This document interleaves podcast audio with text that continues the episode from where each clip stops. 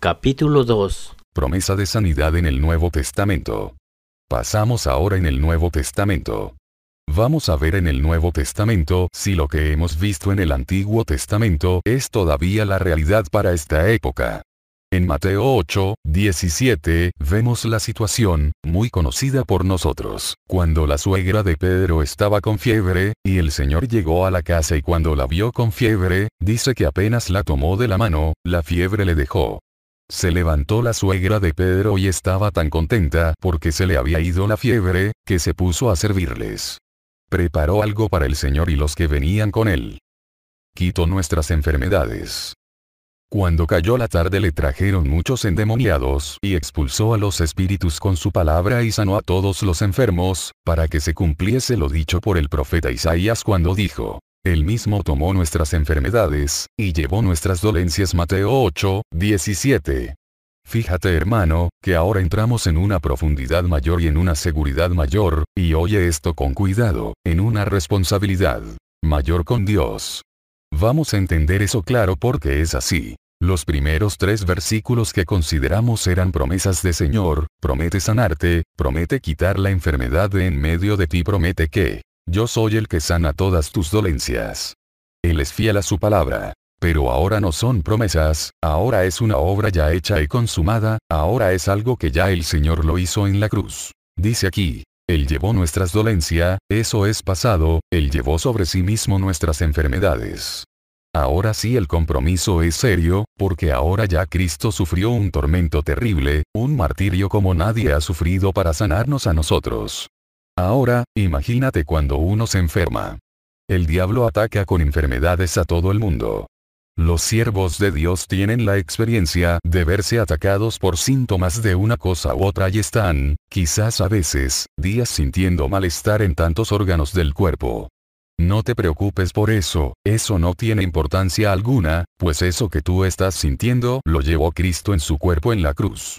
Eso es lo que te tiene que preocupar, que Cristo, por eso que tú estás sintiendo, pagó un precio grande de martirio, de dolor, de sufrimiento. Sufrió tu enfermedad. Por eso el profeta Isaías dice en el capítulo 53, ciertamente llevó a él nuestras enfermedades, y sufrió nuestros dolores.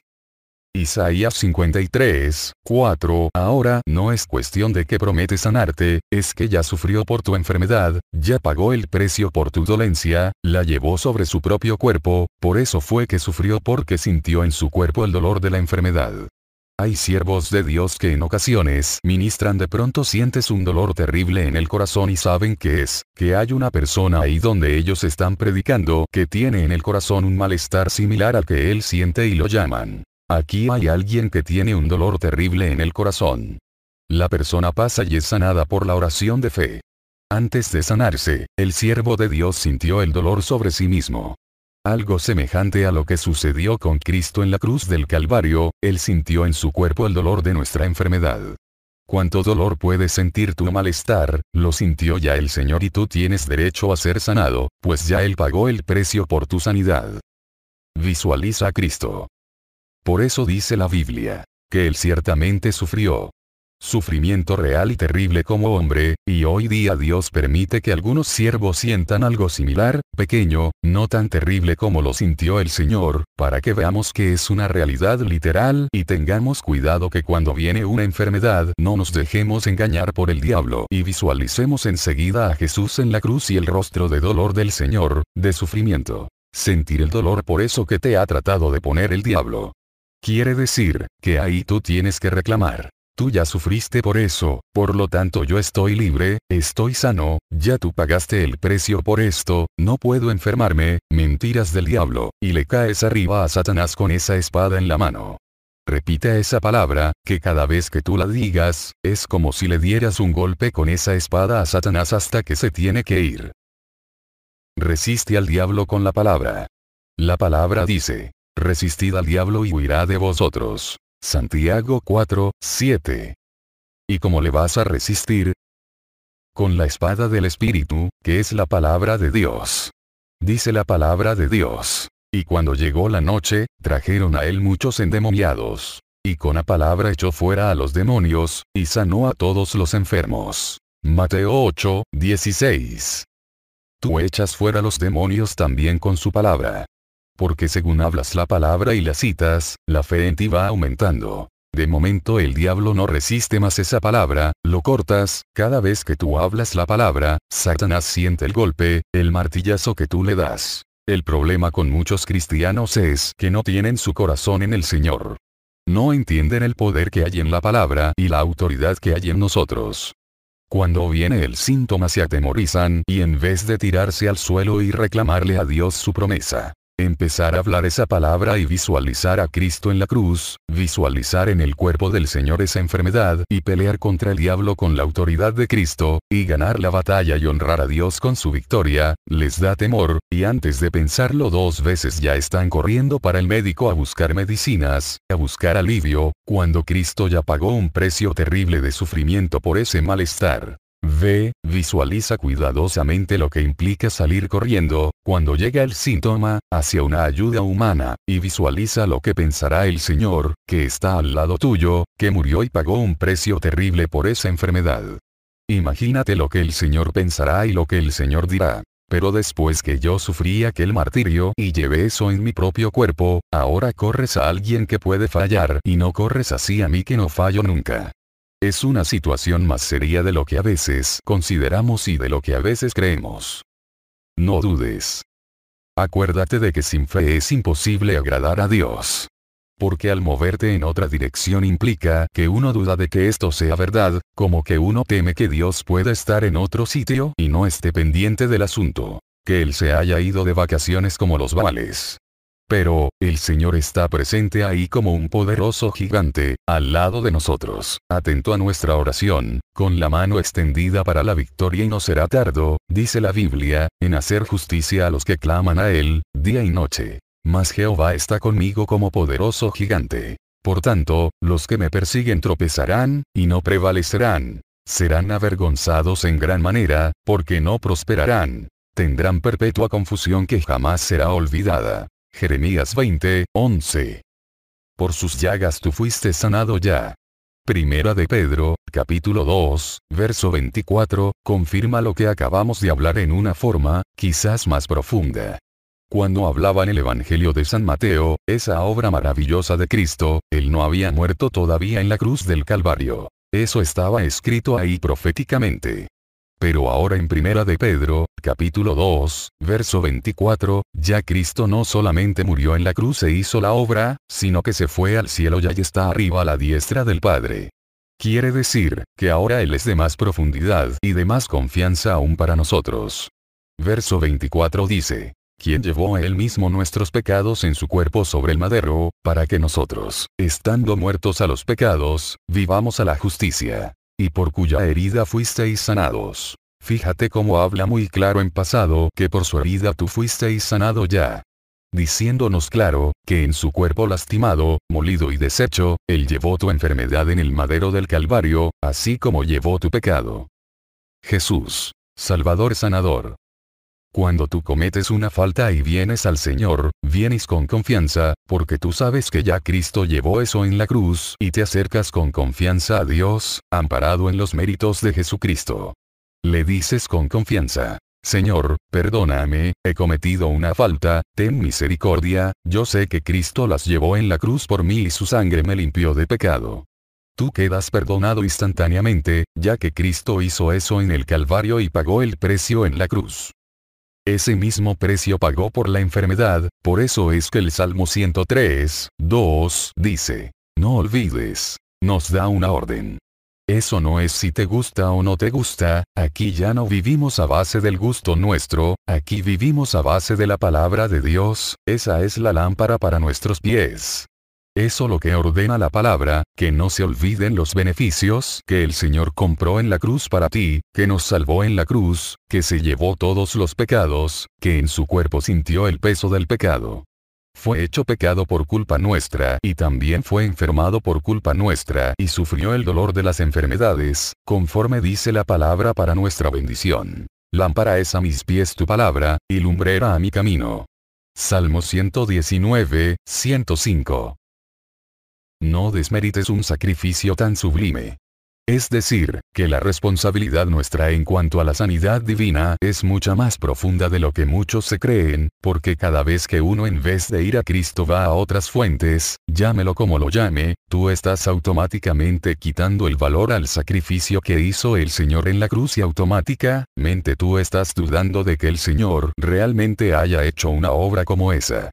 Fíjate hermano, que ya no es cuestión de que te va a sanar, no es cuestión de que te va a dar la victoria, es cuestión de que ya te sanó en la cruz. Ahora tú vienes al Señor cuando te ataque una enfermedad, y vienes en una actitud muy distinta al que no conoce la Biblia, vienes en la actitud de, tú me sanaste en la cruz, tú llevaste esto en el Calvario, yo estoy sano por tu palabra, reclamo lo que tú hiciste para mí. Cuando ustedes ven los hermanos que vienen y dicen, Señor, sáname, si tú me sanaras. Eso muestra ignorancia total de lo que está en la Biblia. Eso es una ignorancia, el pueblo de Dios se supone que conozca la palabra de Dios. Mira, esta es nuestra responsabilidad, conocer cada día más de Cristo para vivir en victoria grande y profunda contra el diablo. Por eso es que Pablo dice en la palabra, redimid el tiempo, y dice, no como necios, nos dice necios si perdemos el tiempo, dice. Porque los días son malos Efesios 5, 15, 16. Este es un tiempo malo, difícil, peligroso. Hay que redimir, aprovechar el tiempo en las cosas de Dios para que cada día crezcamos más en las cosas del Señor, y venga el diablo con lo que venga, estemos como soldados y le digamos, ¿para dónde vienes diablo? Aquí está un soldado del ejército celestial, y con la palabra, lo echemos fuera. Resistid al diablo con la palabra, con la espada del Espíritu, y de vosotros huirá. Aún dice más. Dice. Y el Dios de paz aplastará en breve a Satanás bajo vuestros pies. Romanos 16, 20. Ponle tus pies sobre el cráneo a Satanás, en el nombre de Jesucristo. Cuando hay fe, conocemos la palabra, hablamos la palabra, y vivimos la palabra, siempre tenemos los pies pesados sobre la cabeza del diablo. Si Cristo hizo un sacrificio tan sublime y pasó un dolor tan profundo por nosotros, realmente sería muy desagradable para Dios que nos olvidáramos de algo tan grande como lo que Él hizo. Habla y vive la palabra. Hermano, te voy a decir en forma clara, y no te molestes conmigo por decir la verdad, porque yo lo que quiero es que crezcas. Se pueden contar con las manos los que en el pueblo de Dios viven esta palabra en el pueblo de Dios, empezando por los siervos de Dios, pastores y evangelistas, son los primeros que cuando les duele una uña corran para el médico y se les olvida que Cristo sufrió por eso, que Cristo pagó por eso, que Cristo murió por eso, que Cristo los sanó en la cruz y no se le paran de frente al diablo y le dicen, Diablo, tengo autoridad sobre ti, y digo esto en el amor de Dios y para bendición de los hermanos. Nosotros, los siervos de Dios, que Dios nos ha puesto a predicar, pastores y evangelistas, somos los más responsables de depender de Cristo y dar ejemplo de que esta palabra es toda verdad. El diablo me ha atacado a mí con enfermedades desde que me convertí, en la garganta, en el corazón, en las rodillas.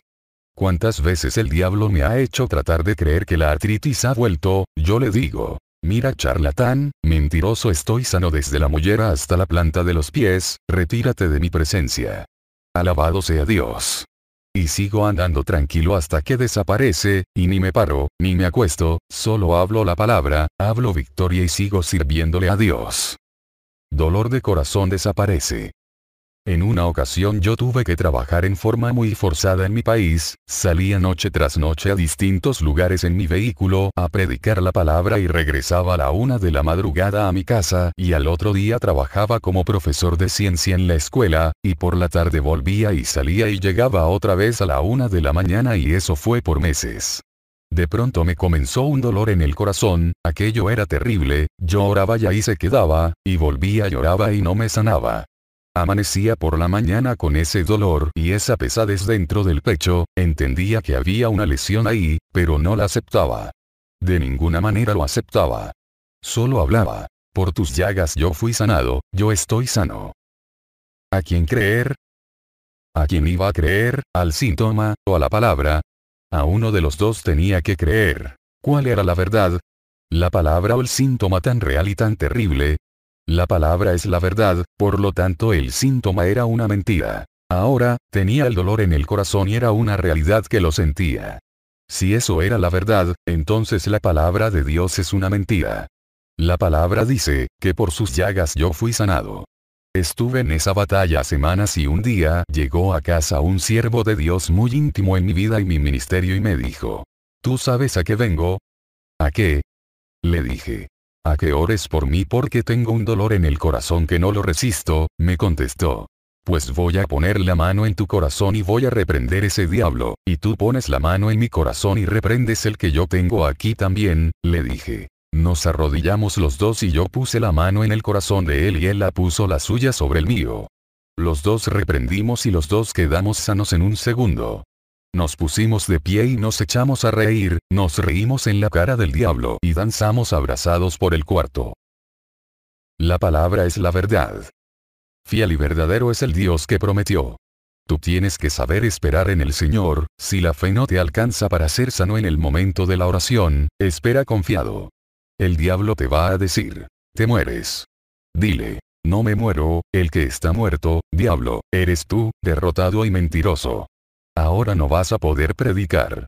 Dile, ahora es que voy a predicar con gozo, ahora es que voy a levantar la voz como una trompeta diablo, está siempre derrotado. Estamos siempre en victoria si hay fe, si hablamos la palabra, vivimos la palabra, creemos la palabra, no hay diablo que nos pueda avergonzar ni subyugar. Dios siempre nos da la victoria. Solo cree. Ahora, el Señor dice en su palabra, Encomienda a Jehová tu camino, y confía en él. Y él hará. Salmo 37, 5. Quiere decir que no siempre nos da la victoria instantáneamente. ¿Por qué es eso? En el segundo en que tú oras ya estás sano. Dios lo decreta instantáneamente, pero a veces no lo manifiesta enseguida para probar si es verdad que tú estás creyendo, si es verdad que tú puedes esperar en Él, si es verdad que tú crees más a la palabra que a un síntoma mentiroso que el diablo ha puesto, y ahí nos prueba a veces un día, dos días, una semana o dos semanas, pero sigue hablando la palabra, hablando victoria y caminando hacia adelante, sirviendo a Dios. Sea bendito el nombre de Jesús.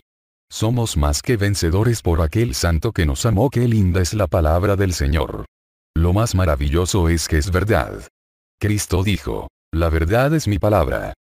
La suma de tu palabra es verdad, y eterno es todo juicio de tu justicia. Salmo 119, 160. Santifícalos en tu verdad. Tu palabra es verdad. Juan 17, 17.